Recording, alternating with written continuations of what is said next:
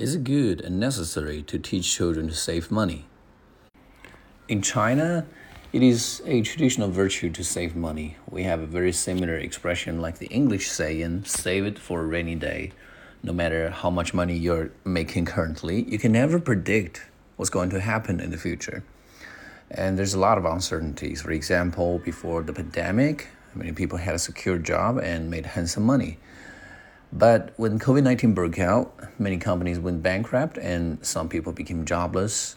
And if these people do not have any savings, they will find themselves cornered by life.